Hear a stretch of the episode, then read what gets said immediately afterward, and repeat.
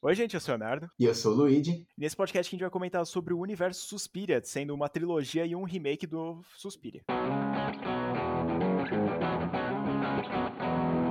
O Suspiro original ele saiu em 77, ele foi dirigido por Dario Argento, que é um cara muito maluco com as direções dele, porque os filmes deles é um mais louco que o outro. E esse é um daqueles famosos filmes que, como no Vacilão da Noite, o podcast que a gente, o último que lançou, a gente comentou que é um filme que não muitas pessoas gostam, né? Ou na verdade não é para todos gostarem. E o Suspiro também não é muito diferente, porque se você não curte filmes tipo que é mais assim atmosférico, até tem uns elementos de slasher, porque tem algumas mortes, mas tipo é uma coisa mais mística, então se você não gosta disso, provavelmente você não vai gostar de nenhum dos filmes de Suspire. Uma das coisas que você tem que estar tá na cabeça para assistir esse filme aqui é que o filme é velho, então algumas coisas não vão fazer o menor sentido quando você assistir, porque de fato os efeitos especiais daquela época é totalmente diferente, muito precário comparado aos de hoje. Então você já tem que ir com um pouco a cabeça aberta e falar, pô, beleza, tá uma merda, mas eu tô gostando. Não, e é foda como isso pode, tipo, se aplicar a todos os filmes do Argento, menos o Mãe das Lágrimas, que é o mais recente, que é o pior da trilogia, já vou spoiler, já tô nem aí. Mas, tipo, é, é a direção dele é um bagulho muito insano. A, a, brincadeira com cor que ele faz e o zoomzão na cara, o barulho. A trilha sonora, que inclusive é de uma banda de rock que chama Goblin, que é lá da Itália, né? Mano, é muito boa e, tipo, é uma grande parte do porquê o filme é muito da hora, né? Porque ele é muito diferente. É muito diferenciado essa parte da direção, das cores monocromáticas, a parte do vermelho, do azul, do verde, do amarelo. Cara, é sensacional e deixa muito bonito. Vai deixar um negócio mais fantasioso. Porque, de fato, ele criou um universo tão místico e tão bizarro assim que você vai acompanhar e fala, caralho, até combina, sabe? Parece nem que é um filme de verdade. Como já no primeiro filme, contando um pouquinho do nosso resuminho, ele já começa e você já pensa que vai ser um slasher ou um tipo um thriller de, de quem matou, né? Ela tá chegando lá no aeroporto, vindo dos Estados Unidos pra Alemanha, né? Pra entrar na escola de balé dela. É, é engraçado como o filme até, ele meio que já te mostra que ela é a, a protagonista, mas também ele te dá, tira um pouco a sua ideia, porque já mostra a primeira morte, né? As primeiras duas mortes. E tipo, quando o filme meio que faz essa transição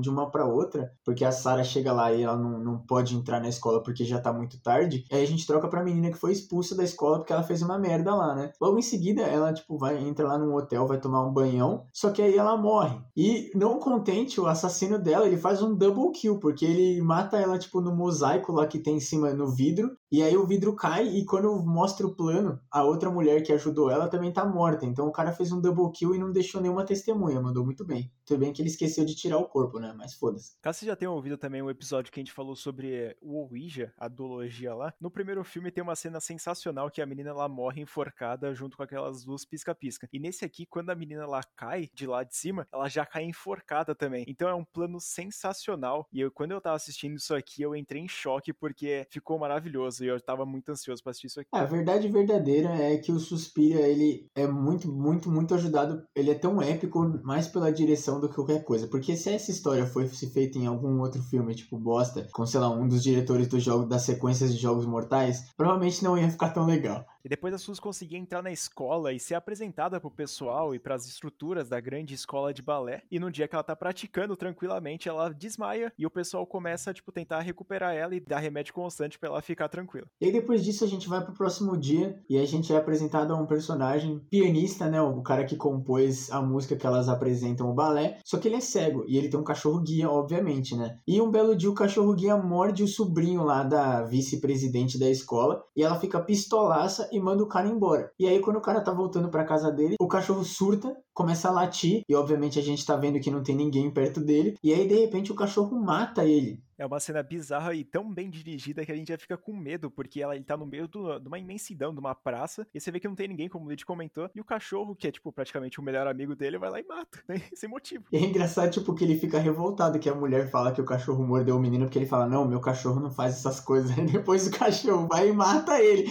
E aí também num dia desses, elas estão lá tranquilona, a Suzy continua tomando o remédio dela, elas recebem a comida no quarto, só que quando elas vão ver, a comida tá estragada, totalmente podre, e elas acham muito estranho. E aí depois elas terem ficado meio confusas, né, porque realmente receber comida estragada não é nada legal, elas vão lá e sobem no estoque para ver a comida, só que elas veem que tá tudo cheio de larva e tudo contaminado pelos insetos. E para piorar, o estoque fica em cima do quarto delas, então elas não podem ficar porque os quartos também estão contaminados e elas vão dormir, tipo, num ginásio barra um lugar para elas praticarem lá o balé, que é enorme também. E aí é a melhor festa do pijama que já aconteceu, né? Porque todo mundo que mora na academia de dança tá dormindo no mesmo lugar. É muito da hora isso. E aí acontece uma das revelações, porque a nossa querida Suzy, ela tá dormindo lá e tem uma luz vermelha maravilhosa atrás de uma cortina, que aí tem o pessoal que tá dormindo, que é tipo o pessoal importante da academia. Só que aí eles conseguem ouvir um ronco de uma pessoa e eles deduzem que é a presidente daquela academia. Só que elas pensam que não faria sentido ela estar ali, porque eles disseram que ela não estaria naquele momento. É o que o filme ele começa a, de novo, ele faz uma leve transição, porque a protagonista por um tempo vira a Sarah, que é a amiga de quarto lá da Suzy. Ela começa a ficar desesperada, porque como a Suzy tá tomando os remédios lá, tomando vinho e todas essas porras, ela não consegue ficar acordada. E um belo dia, ela percebe dormindo que os passos que elas escutam de noite não estão indo em direção à escada e nem para nenhum andar. Então elas pensam que ou tem um quarto escondido que elas não sabem, ou tem alguém muito louco andando em círculo no andar delas, né? E aí depois desse dia, a Suzy continua muito louca e a Sarah tá ficando desesperada porque ela acha, porque acha que tem alguma coisa errada. E aí ela escuta os passos e ela sai correndo mesmo não conseguindo acordar a Suzy. E é aí que a gente começa a ir pra parte da morte dela, que é uma morte muito foda, porque depois que ela se tranca num quarto, ela pula uma janelinha, só que aí ela acha que ela vai cair no bom, só que ela cai num quarto de arame farpado, que é uma simples insanidade existir um lugar desse numa academia de dança, mas tudo bem. E aí o assassino, sendo muito piedoso, ele vai lá e dá uma facadinha nela enquanto ela tá toda fodida no arame farpado. E dessa vez ela some. Não, fa faz sentido essa cena? Obviamente que não. É uma cena totalmente jogada e como, você, como eu tinha comentado antes, os efeitos especiais que foram usados ali foram de baixa qualidade, né? Por causa da época. Mas eu acho que essa morte é uma das mais, um pouco mais broxantes, vamos dizer assim. Mas essa parte que ela é perseguida pelo assassino, que tem uns olhos de gato amarelo meio bizarro, é muito da hora. Então essa parte é positiva, mas quando ela morre em si, não é muito. É, e é foda porque, assim, como a gente hoje em dia tem mais as coisas em HD, né? Tipo, o que eles conseguiram resgatar e deixar com mais alta definição. Se você assiste filme, tipo, no computador, você vai ver que o arame farpado não tem farpa. Então, assim, é foda.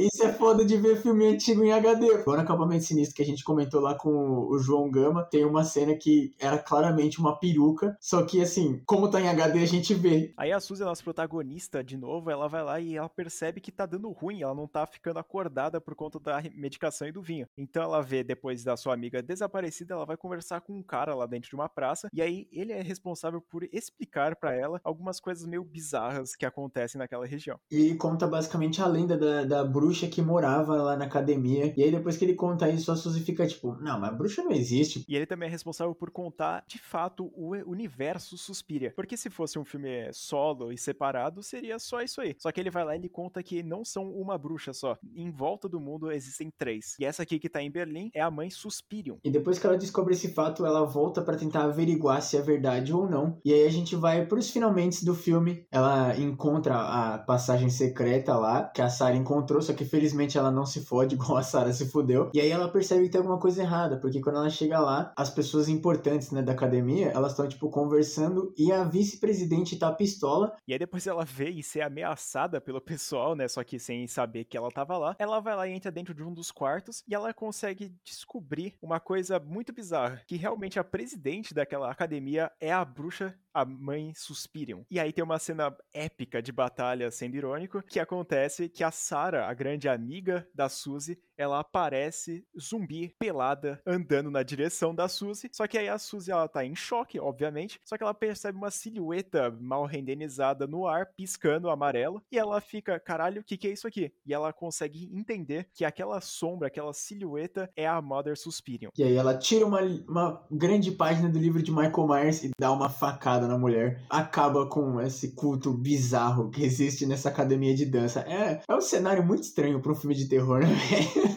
Realmente. Mas eu acho que o final desse filme aqui, ele é, vamos dizer assim, não diria broxante, mas ele é comparado aos efeitos especiais que a gente tem hoje, meu Deus do céu. Mas eu acho que em, em si, o universo que é criado nesse filme aqui, toda a história, todas essas paradas, a direção que é espetacular dele, eu acho que é, agrega muito ao cinema que a gente tá tendo hoje em dia do terror. Eu acho muito foda porque esse filme ele é levemente inspirado num livro. E assim, ele é um filme não muito normal, né? Porque ele é um filme italiano, só que na verdade as pessoas estavam atuando, algumas nem falavam a mesma língua. O Dario Argento ele falou foda-se. Por isso que até se vocês assistiu o filme ou em inglês ou em italiano, que são as vozes disponíveis, você vai perceber que muitas vezes o filme é mal sincronizado, tem umas vozes que até os caras têm um sotaque que claramente eles só estavam lendo e falando, tipo, como se estivesse falando a língua nativa deles mesmo. E aí, depois de meter a facada, a Suzy vai lá e começa a andar, né, pela casa e vê que todo mundo tá morrendo dos profissionais lá, do pessoal que tá trabalhando na academia, e ela sai. Só que quando ela sai, a casa desaba e fim de filme. Esse filme aqui é bizarríssimo de você assistir. Tem momentos até que ele é meio cansativo realmente, porque, como eu falei lá no começo, se esse filme não fosse tão bem dirigido quanto ele é, provavelmente ele não ia ser um cult classic. Ele ia ser esquecido no tempo, porque a ideia dele não é tão da hora assim. O jeito que ele conseguiu abrir uma trilogia é muito foda, mas a ideia em si do filme é meio insano, assim. Eu acho que, na verdade, como ele foi um pouco mais pro lado do. até do slasher, meio do místico mesmo, eu acho que isso acaba, na verdade, salvando o filme, porque se fosse só um negócio de, tipo, deixasse muito claro, porque parece que a gente sempre tá aprendendo alguma coisa nova com o personagem. E como eu comentei no podcast do terror psicológico, é um negócio muito da hora quando você vai aprendendo com o personagem, é muito melhor do que ter um personagem roteiro que vai contando a história para você. Então a gente acompanha vários protagonistas em vários pontos, né, no começo, no meio e no fim. Tudo bem que a protagonista geral é a Suzy, mas tipo, a gente vai acompanhando outras pessoas do ponto de vista delas e a gente vai aprendendo coisas novas. E depois no final do filme a Suzy também aprende tudo isso e ela vai e consegue, né, não morrer. Eu acho que o filme é uma grande surpresa para mim, eu me surpreendi de estar tá assistindo ele e falar, pô, tem uma história bacana, tudo bem que os efeitos especiais, como eu já havia dito umas três vezes, não correspondem à qualidade é muito boa, mas eu acho que ele apresenta um universo e dá intriga, né? A gente quer saber o que, que acontece com as outras bruxas. E é o que a gente vai ver no filme Mansão do Inferno de 1980.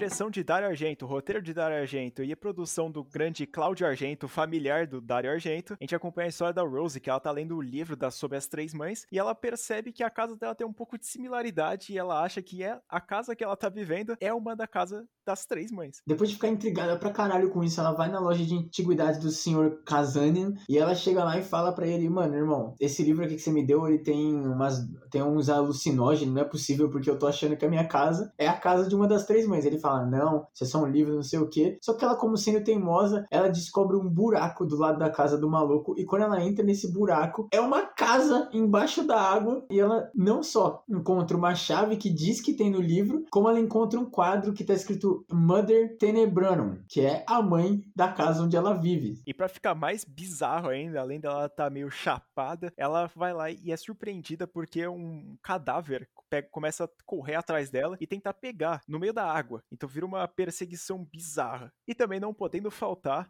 as luzes, as mesmas coisas monocromáticas continuam nesse filme aqui, então o filme continua lindo pra cacete. E aí depois disso a gente começa a acompanhar o Mark, que é o irmão da Rose, e ele tá lendo uma carta na aula de música lá, que ele tá fazendo mestrado em música, coitado dele, né? E ele tá lendo a carta que ele recebeu da irmã dele, só que ele começa a se distrair com uma moça que parece a Nancy do Hora do Pesadelo original, e ela tá com um gato e começa a, a janela da sala abre, começa a ventar, toca o sinal para todo mundo sair da sala, a mulher tá, mano, aquela ventania, parece uma deusa, ela tá andando, e aí o Marco fala, caralho, eu preciso ver que porra é essa. Ele sai correndo, só que ele esquece a carta, né, pra trás, e a colega de sala dele, a Sara, ela pega a carta e lê, porque ela é uma cuzona do caralho e fica vendo a propriedade dos outros. E aí já não bastava bisbilhotar as coisas, propriedades alheias, ela vai lá e chama o Mark pra ter um papo sério, né? Na casa dela. Só que aí, do nada, ela tá com um policial dentro da casa dela e ela é surpreendida e morta na casa. Então o Mark ele chega na casa e não sabe o que, que aconteceu ainda. Isso é de novo uma coisa muito da hora dessa trilogia, porque a gente não vê o assassino, a gente só sabe que é insanidade. Na verdade é uma cena de morte meio paia, porque o policial ele vai, né, ligar a luz que a luz desligou e aí ele para de falar com a Sara e a Sara vai atrás dele, só que quando ela chega lá no porão, o cara tá com uma faca nas costas. E o que que ele faz? Ele cai em cima dela. E aí ela vira presa fácil pro assassino. Esse... Eu fiquei tão puto quando eu vi essa cena, velho.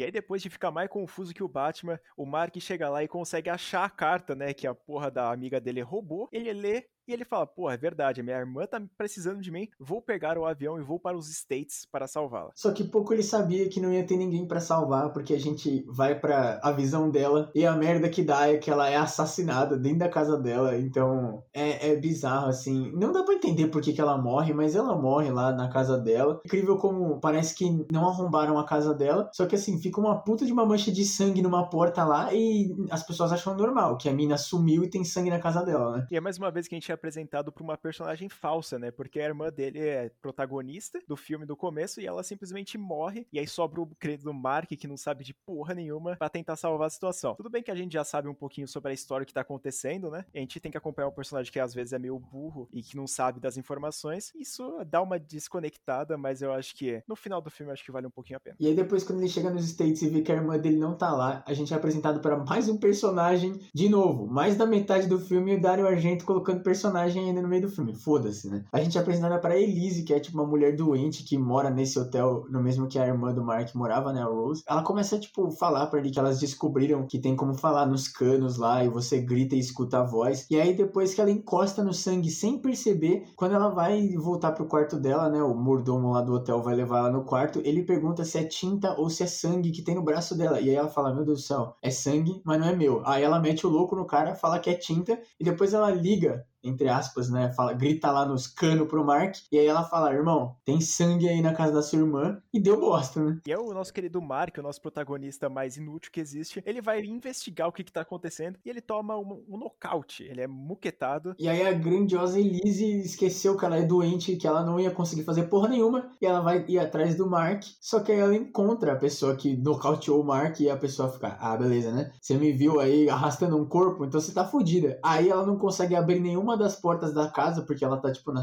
na escada de emergência, ela quer uma bosta, isso eu acho um absurdo isso existir. É genial, é importante, mas o jeito que é feito, né, nos filmes é muito ruim. Essas escadas em espiral escrota, enfim. E ela não consegue entrar na casa de ninguém, né, porque obviamente ninguém vai deixar uma porta que ninguém usa aberta. E aí a entidade, a porra lá que muquetou o Mark, chega e falece ela. E aí a gente acompanha o Mark acordando, né, do desfalecimento dele. Ele entra dentro do chão ele abre um, um, buraco e vai andando pelo chão para investigar o que tá acontecendo, né? Porque ele foi muquetado. Só que aí essa cena é linda porque ela tem um monte de luz, as monocromáticas elas voltaram e nessa cena é maravilhoso. Então essa cena é fenomenal. E aí depois que ele fica andando por dentro da casa, incrivelmente, ele encontra o velho caquético que mora lá também nessa casa. E aí esse velho, que aparentemente não consegue fazer porra nenhuma, ele consegue usar um aparelho a lá Stephen Hawking e falar com o cara. E aí ele fala que ele é o grande cara que construiu a casa das três mães lá, o cara de quem a Rose leu no livro lá, o I, e, I não sei das quantas, foda-se. E aí ele fala, não, que ele construiu e ele fala também que ele, tipo, ficou preso no, né, nessa casa. Só que aí o cara é tão besta que ele, sei lá, tropeça da cadeira e ele começa a ser enforcado com o aparelho que ele usa. E ele morre enforcado com o aparelho que ele usa para falar. É sensacional. Véio. Lembra bastante a morte do World War Z, que o cara consegue, ele é a salvação do pessoal para fazer a vacina e ele consegue se dar um alto tiro e morrer. Então acho que é outro personagem que ele é apresentado para ser um negócio mais pro roteiro, para ser um pouco mais complexo, só que ele morre de uma forma tão tosca que a gente fala, ah, beleza, né? E se não bastasse o velho caquético ser importante pro roteiro, a mulher que cuida dele também não só é importante, como ela é aparentemente a mãe Tenebraron, que mora nessa porra, e aí ela fica conversando com o Mark zoando ele, só que aí de repente ela estoura um espelho lá, que ela tá chegando perto, e ela vira alguém fantasiado de morte, com caveira e capa e tudo. Só que enquanto isso, as pessoas do hotel estavam tentando roubar a mulher que morreu, porque eles não sabem, eles sabem que ela é rica, mas eles não sabem que ela morreu. E incrivelmente os caras conseguem tacar fogo no hotel. Não dá para entender muito bem como esse incêndio começa, mas a gente vê essa fantasia bizarra que a mãe Tenebraron tá, e é muito horrorosa. Hoje em dia, se você olhar em HD, pelo amor de Deus, os nossos cos pobres conseguem atingir um terço daquilo ali, né? A gente não pode falar que a gente supera aquilo ali porque a gente não consegue, mas eu acho que essa cena é meio bizarra e a gente vê o final, né? Porque a mãe Tenebrada ela aparece e já acaba praticamente o filme porque o Mark consegue fugir e depois que o incêndio começa a pegar tudo, pega fogo em tudo e como de novo em Suspiria o prédio desaba. Esse filme, ele é bizarríssimo. Ele é tipo uma sequência muito digna do Suspiria, diga-se de passagem, mas ele é muito bizarro assim. Realmente, os filmes do Dario Argento, na verdade, eles são uma insanidade pura. Eles são lindos, gente, mas os filmes são maluquice, pura, uma atrás da outra. É muito estranho, assim, tipo, ele é basicamente Suspiria parte 2. É, outro final que é mais ou menos, né? Na verdade, os três finais da trilogia são mais ou menos. É a mesma coisa do Suspiro. O filme é lindo, a história é legal, ele é bem conectado, diferentemente do próximo filme que a gente vai falar. Mas é, eu, eu, digo que eu gostei quase igual ao Suspiria. Já deu pra perceber que essa trilogia provavelmente não ia vingar tão bem assim. É um jeito muito estranho de fazer um filme, porque ele faz uma continuação e não é o que aquele o pessoal gosta, né? Aquele público enorme gosta. Mas eu gostei bastante, eu acho que ele chega até um pouco inferior ao, ao mas eu acho que é sensacional acompanhar essa história. Mesmo com um personagem estúpido e a necessidade dele estar tá no roteiro é praticamente negativa, eu acho que esse filme aqui ele resume bem o que, que é o universo Suspiria em si. E depois de quase três décadas, o Dario Argento voltou pro universo de Suspiria e ele finalmente terminou a trilogia fazendo o filme O Retorno da Maldição, A Mãe das Lágrimas.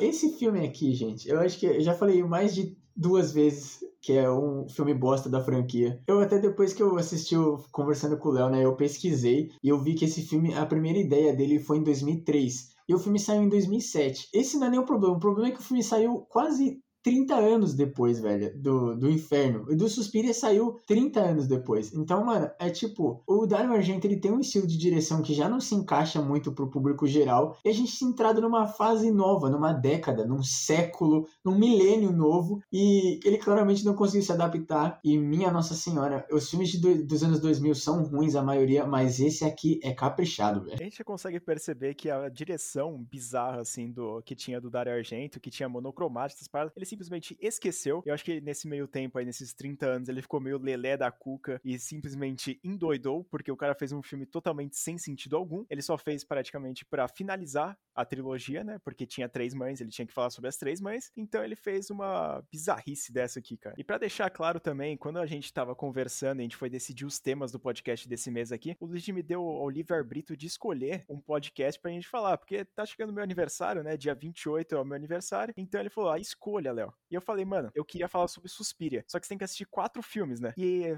um deles era esse aqui. E eu tava falando, mano, é melhor não, esquece essa história, tá? Não, não me dá tanto controle assim. Mas eu, como sou um bom amigo, eu dei controle e eu me fudi, paguei o preço alto, mas foda-se. Já no começo do filme a gente acompanha um arqueólogo que ele tá lá escavando, fazendo trabalho de arqueólogo. Ele vai lá e encontra uma urna e ele leva pro museu. E aí aqui a gente já mostra o quanto esse filme ia ser a pura insanidade e o Dario Argento ficando da cuca, porque a primeira morte desse filme é logo né, no museu a mulher lá, a cuidadora do museu, sei lá, ela tá tentando ver o que, que tem a urna. e aí, de repente, ela fica cercada por três figuras estranhas com capas e símbolos bizarros na cara e um macaco. E ela morre depois que ela é despida e esfaqueada e quase levemente abusada é, é, mano, o que que Dario Argento tomou antes de fazer esse filme? A gente não consegue explicar, velho. A gente já consegue ver algum padrão depois dessa primeira morte aqui, é que vai ter muita teta e vai ter muita coisa sem sentido. O que a gente mais vai ver nesse filme é nudez, de fato, porque a gente vai ver durante o filme inteiro alguns motivos ou não motivos para aparecer alguma teta, alguma coisa obscena e algumas bizarrices que nem apareceu um pessoal vestido como se fosse um culto e um macaco. Ah, esse filme aqui, velho, ele com certeza não precisava existir, mas ele existe, então a gente tem que comentar. E aí depois disso a gente é apresentado para a protagonista mais sensal dessa trilogia, que é, a, de novo, a Sarah. Eu acho inacreditável que nos três filmes tem alguém chamado Sarah, e finalmente ela é a protagonista. Ou pior ainda, ela foi escolhida a atriz que é a filha do Dario Argento. Então segue um pouco mais da nossa querida família Argento. Então é a nossa Asia Argento que interpreta a Sarah. E mano do céu, cara, eu não sei se ela tava começando a carreira ou se ela tava fazendo alguma coisa e ela foi botada numa fogueira. É, depois que ela presencia um macaco e três pessoas matarem a amiga dela, ela sai correndo e ela conta pra polícia que obviamente não acredita nela e acha que ela é doida. E depois a gente é apresentado para o personagem do Michael, que é tipo o amante, sei lá. Ele tem um filho, ele aparentemente gosta da Sarah, porque ela dorme na casa dele e dorme pelada, obviamente, né? E aí, depois disso, a gente, no dia seguinte disso, a gente começa a ver que a Roma, né, a capital da Itália, está sendo tomada por gente louca, que tá tendo gente se abusando, se matando, roubando, tá virando um puta de um caos. E coincidentemente foi logo depois que essa urna estranha foi aberta. Então dá para entender que essa urna já tá causando o pessoal ficar maluco, tá mais doido que o diretor e tá matando, fazendo um monte de coisa. Então a gente vê que esse seria um dos poderes da querida mãe das lágrimas. Ou também conhecido como mãe lacrimarum. E aí, como o Luigi comentou, esse cara aí, ele tem um filho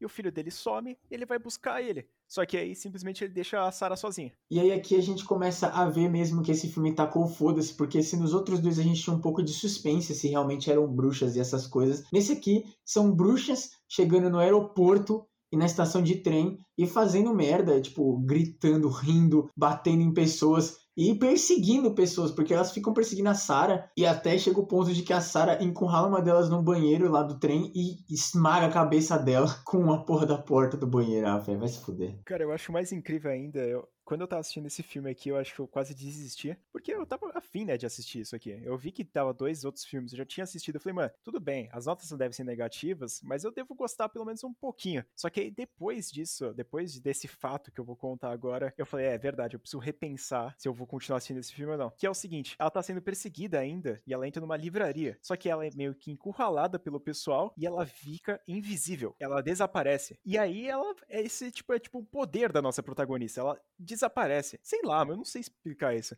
E ela consegue escapar dos punk barra bruxo que tava indo atrás dela. Não, isso aqui é tão bosta, porque depois, mesmo quando a gente entende, entre aspas, isso, né, quando o filme joga na nossa cara porque que ela tem esse poder de ficar invisível, mesmo assim é uma bosta. E por que que ela tem esse poder de ficar invisível? Depois que ela vai atrás do Michael, ela chega numa igreja para falar com o padre, só que esse padre aparentemente infartou, coincidentemente de novo, depois que a urna foi aberta, né? E aí ela conhece uma pessoa que chama Elisa, que ela meio que é ajudante do padre, e essa mulher conta pra nossa protagonista o porquê dela ter esses poderes, dizendo que a mãe dela que sumiu, largou a mina lá no mundo. Ela foi a primeira pessoa que machucou a mãe Suspirion do primeiro filme. A mãe que a Suzy matou no, no primeiro filme, ela tava encamada porque a mãe dessa Sarah aí machucou ela antes e, e morreu na batalha, velho. Vai tomar no cu. Na moral. Além disso, a gente vai ter que ficar uns 15 minutos do filme vendo um holograma da mãe da Dita Cuja dessa filha da puta, ela é tipo um fantasma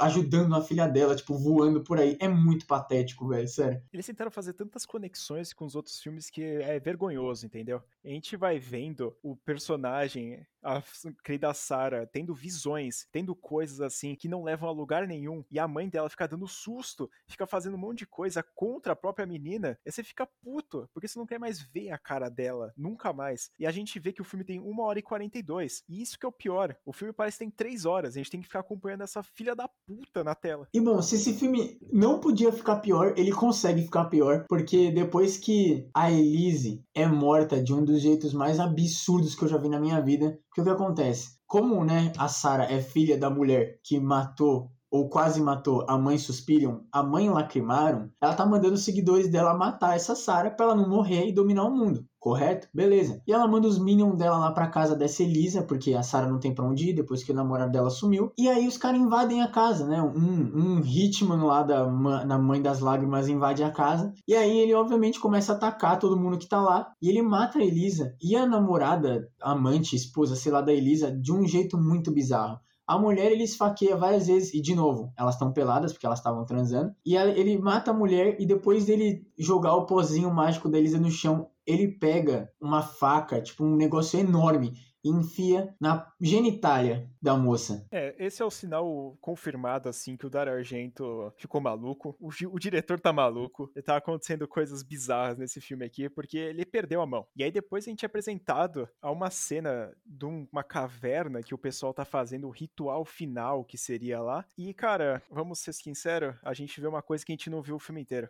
A mãe lacrimaram com a seta pra fora. Não, e como a gente chega aí também é uma merda, porque depois de uma hora de filme, o Dario Argento lembra que ele tinha feito um personagem, e aí ele coloca o cara no filme de novo, só que o cara tá, tipo, claramente dodói, e aí ele leva a Sarah de volta pra casa dele, né, o Michael, só que aí, tipo, quando ela mexe na garganta dele porque ela vê que tá sangrando, ela tira o cachecol e a cabeça do cara cai. Ele foi decapitado pelas bruxas, só que ele tá, tipo, possuído. Então o corpo dele tá tentando atacar. E aí ela taca fogo no maluco e do nada, de repente, ela sabe o que ela tem que fazer e ela acha essa porra dessa caverna. E não contente com isso, o detetive Boston lá segue ela e é capturado pelas bruxas. Então, mano, começa a acontecer um monte de coisa. O filme fica uma hora e meia perdendo tempo para nos últimos 15 minutos começar a fazer um monte de coisa, velho. E aí, depois que a Sarah ela tá entrando na caverna lá, ela é praticamente capturada. A gente tá vendo, né, a mãe Lacrimaram tendo orgasmos múltiplos porque ela prendeu a única pessoa que pode matar ela.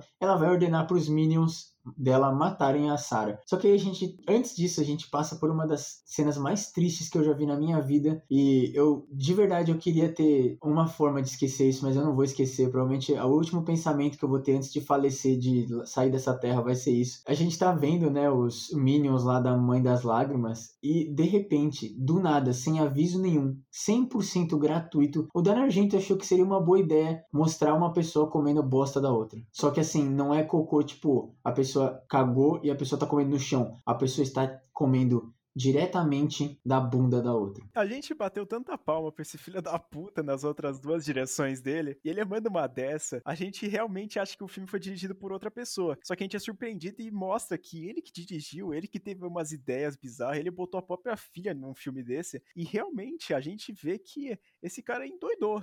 Eu não sei o que aconteceu com ele. E aí, novamente, vamos pular essa parte bizonha e falar sobre o final, que é mais broxante ainda. Sei lá o que acontece. A nossa querida Sarah consegue sair de lá e desmorona. E a porra de uma pedra enorme mata a mãe Lacrimaram. E fim de história. Terminamos a, as três bruxas mortas de uma forma muito triste. As três morreram e a única que morreu de verdade tomou uma facada depois que ela esqueceu que ela não ficava invisível, né? Porque a porra da silhueta dela aparece e ela tomou uma facada. Vamos ser sinceros, os filmes eles são legais, o primeiro e o segundo. O terceiro é um lixo e é uma tristeza ter que ficar quase duas horas assistindo isso. Os primeiros dois filmes são legais, mas é aquele negócio. Ele é muito legal pela direção que é bem feita, porque assim, em questão de atuação, em questão até de roteiro, ele não é tão da hora assim, tá ligado? Mas é, é bacana os filmes, tipo, é uma coisa diferente, isso que é legal. E a direção é muito bem feita. E é por isso que o Mãe das Lágrimas é uma bosta, porque a história é uma merda, a direção, o Dario Argento varziou e esqueceu como dirigir um filme, e aí, bom, junta a atuação estranha, porque não é tão boa, com um filme mal roteirizado com ideias de merda, literalmente, e o cara que não estava inspirado na época que gravou, e aí a gente teve um dos piores filmes que eu já vi na minha vida. E aí, depois de 11 anos dessa covardia que é fazer a gente assistir isso aqui, a gente é apresentado por uma nova história, um novo remake dessa franquia aqui, que é o remake de Suspiria, né? O filme mais conhecido da trilogia, e ela teve um remake em 2018 feito pelo Prime Video. Só o Jeff Bezos pra liberar uma coisa dessa mesmo, porque minha nossa senhora, velho.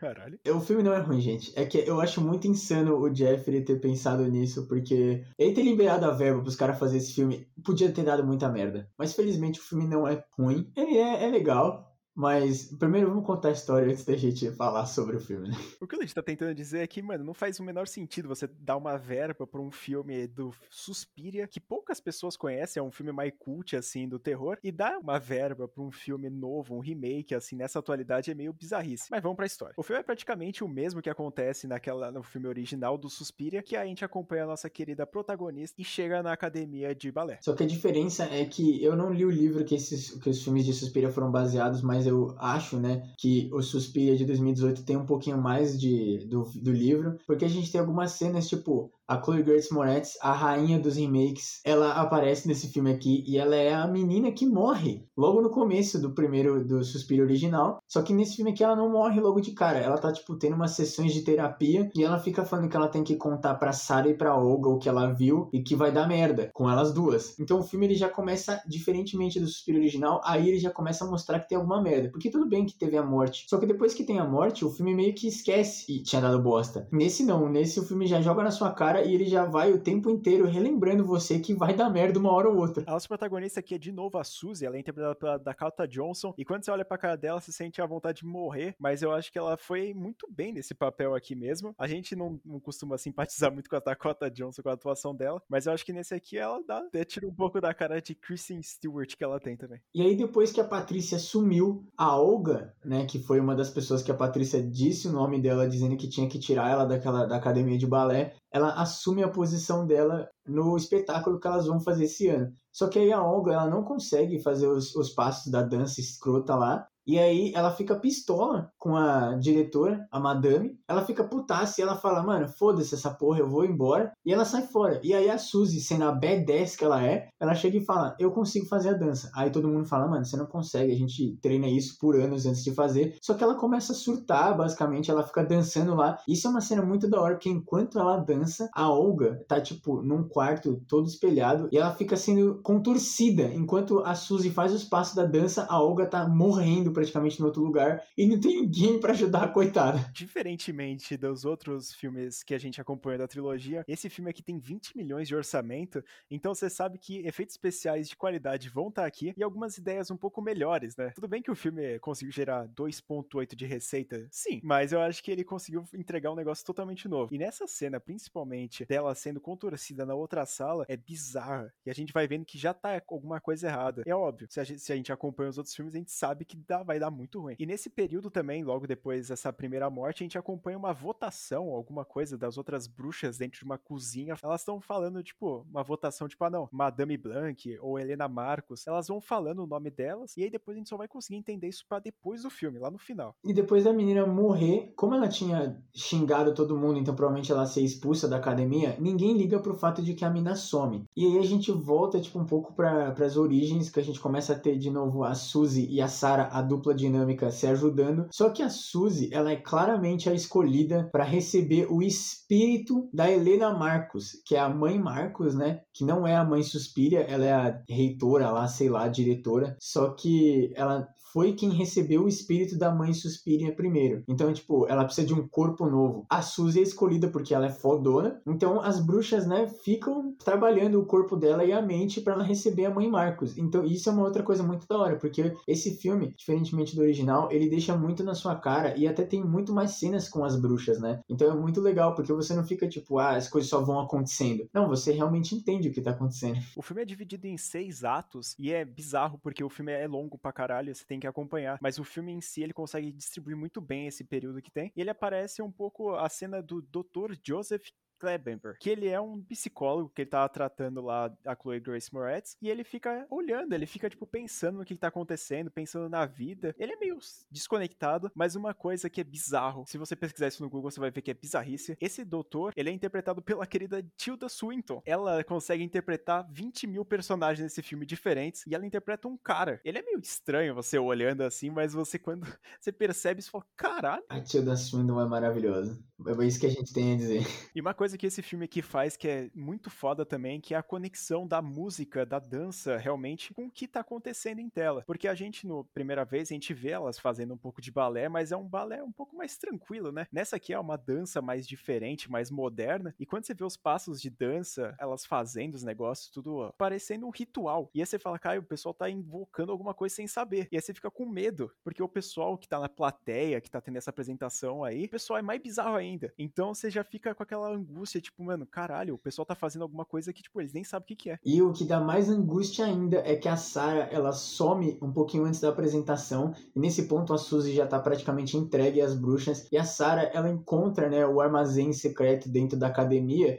e quando ela vai lá, ela encontra a Patrícia e a Olga, todas fudidas, tipo, elas estão peladas, para variar, e elas estão, tipo, com a pele toda cagada, meio cegas, assim, tipo, até um pouco mais gordas do que elas são, né, do que as atrizes são, estão toda cagada, estão praticamente caquética, e aí, obviamente, a, a Sarah se assusta com isso, e ela tenta fugir, só que do nada o tornozelo dela quebra. Depois que o tornozelo dela quebra, as outras bruxas vão, tipo, começa a passar a mão nela. Elas arrumam o tornozelo dela, só que aí elas meio que deixam ela num estado de transe. Então, obviamente, precisava de todas as dançarinas para fazer o ritual. E aí a Sarah de repente aparece lá no meio da dança, olhando a Suzy no meio dos olhos, só que com a cara de paisagem. E aí elas terminam a dança. E fudeu. E o nosso querido doutor, né? A gente fica acompanhando ele um pouco mais depois dessa bizarrice de ritual. Ele vai lá e acha a esposa desaparecida desaparecida da Segunda Guerra Mundial. ele vai lá e encontra ela. Só que aí ela leva ele para casa, grande mansão, ou também conhecido como academia de dança. Só que ele é surpreendido e é capturado por uma das bruxas, então a participação dele também é meio mínima. E aqui o filme de novo, já vamos para o ato final, onde aqui tiraram uma página do livro da Mãe das Lágrimas porque é teta e é gente pelada e barulho estranho o tempo inteiro. E aí basicamente a Suzy, ela está vindo sendo endeusada, né? Ela tá chegando, chegando lá, ela encontra o caminho. Tá, né, a Madame Blanc e tá a Helena Marcos, a mãe Marcos, só que ela é uma velha bizarríssima, ela usa um óculos escuro lá de natação e ela tem mão no sovaco dela e nas pelancas do braço. É muito bizarro isso. Caputa com a Madame Blanc, porque a Madame Blanc não quer deixar a Suzy liberar o corpo pra mãe dela, pra mãe, né? O que acontece é que a, que a Helena Marcos estoura o pescoço da Madame Blanc. E aí a gente vê a nossa querida Tilda Swinton morrendo como Madame Blanc, mas a Tilda Swinton também interpreta a Helena Marcos. Então é o terceiro personagem dela nesse filme aqui, como,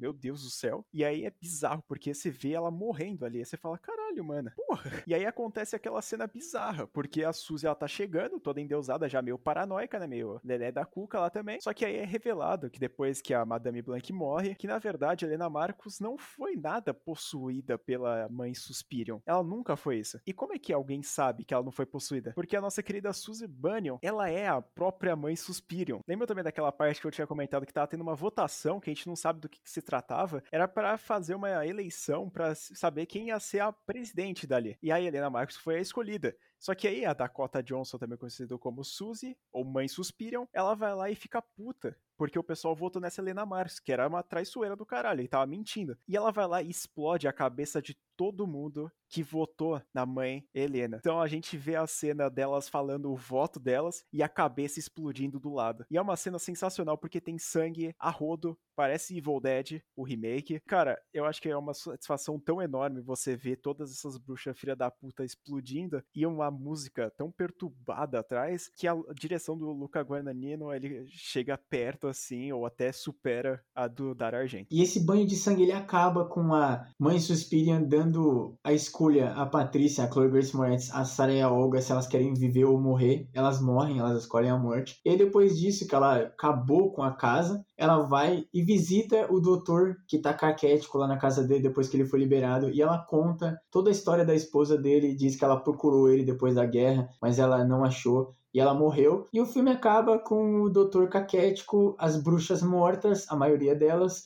a mãe Suspirion voltou à vida e fudeu, basicamente, de novo. O filme para mim é muito top, foi uma revolução para mim quando eu assisti isso aqui. É totalmente diferente, é muito mais, vamos dizer, lento do que o, original. Só que é, é, sensacional. Esse filme aqui eu acho que eu pago um pau fudido para ele. E eu acho que, mesmo sendo demorado, mesmo tendo outra história, mesmo tendo outro plot twist, eu acho que ele até supera o filme original que tem. Mano, eu gostei desse filme, eu achei ele muito lento, eu fiquei bem puto. Eu até falei pro Léo na hora que, que eu vi que tinha quase duas horas e meia de filme. Eu falei, Léo, pelo amor de Deus, vai tomar no cu. Mas eu, na verdade, até prefiro que o filme faça isso, porque com a quantidade de informação que ele tem, ia ser ruim se ele tivesse menos de duas horas, porque ele ia ter que jogar tudo na sua, na sua cara. E mesmo tem duas horas, tem coisas que você fala, caralho, de onde saiu isso? Mas o filme em geral é bom. Eu não, nem considerei um remake, eu consideraria como uma outra adaptação do livro e, na verdade, alguma coisa inspirada, talvez. Não tem praticamente nada igual, na verdade, sim. Eu, pelo menos, não senti ao original, né? Então, eu diria que é uma nova adaptação mesmo assim. Poderia até dizer que, vamos, vamos ser sinceros, de qualidade de efeito e até de roteiro um pouquinho, eu acho que ele é melhor. Eu só não diria que a direção é melhor, porque o Dario Argento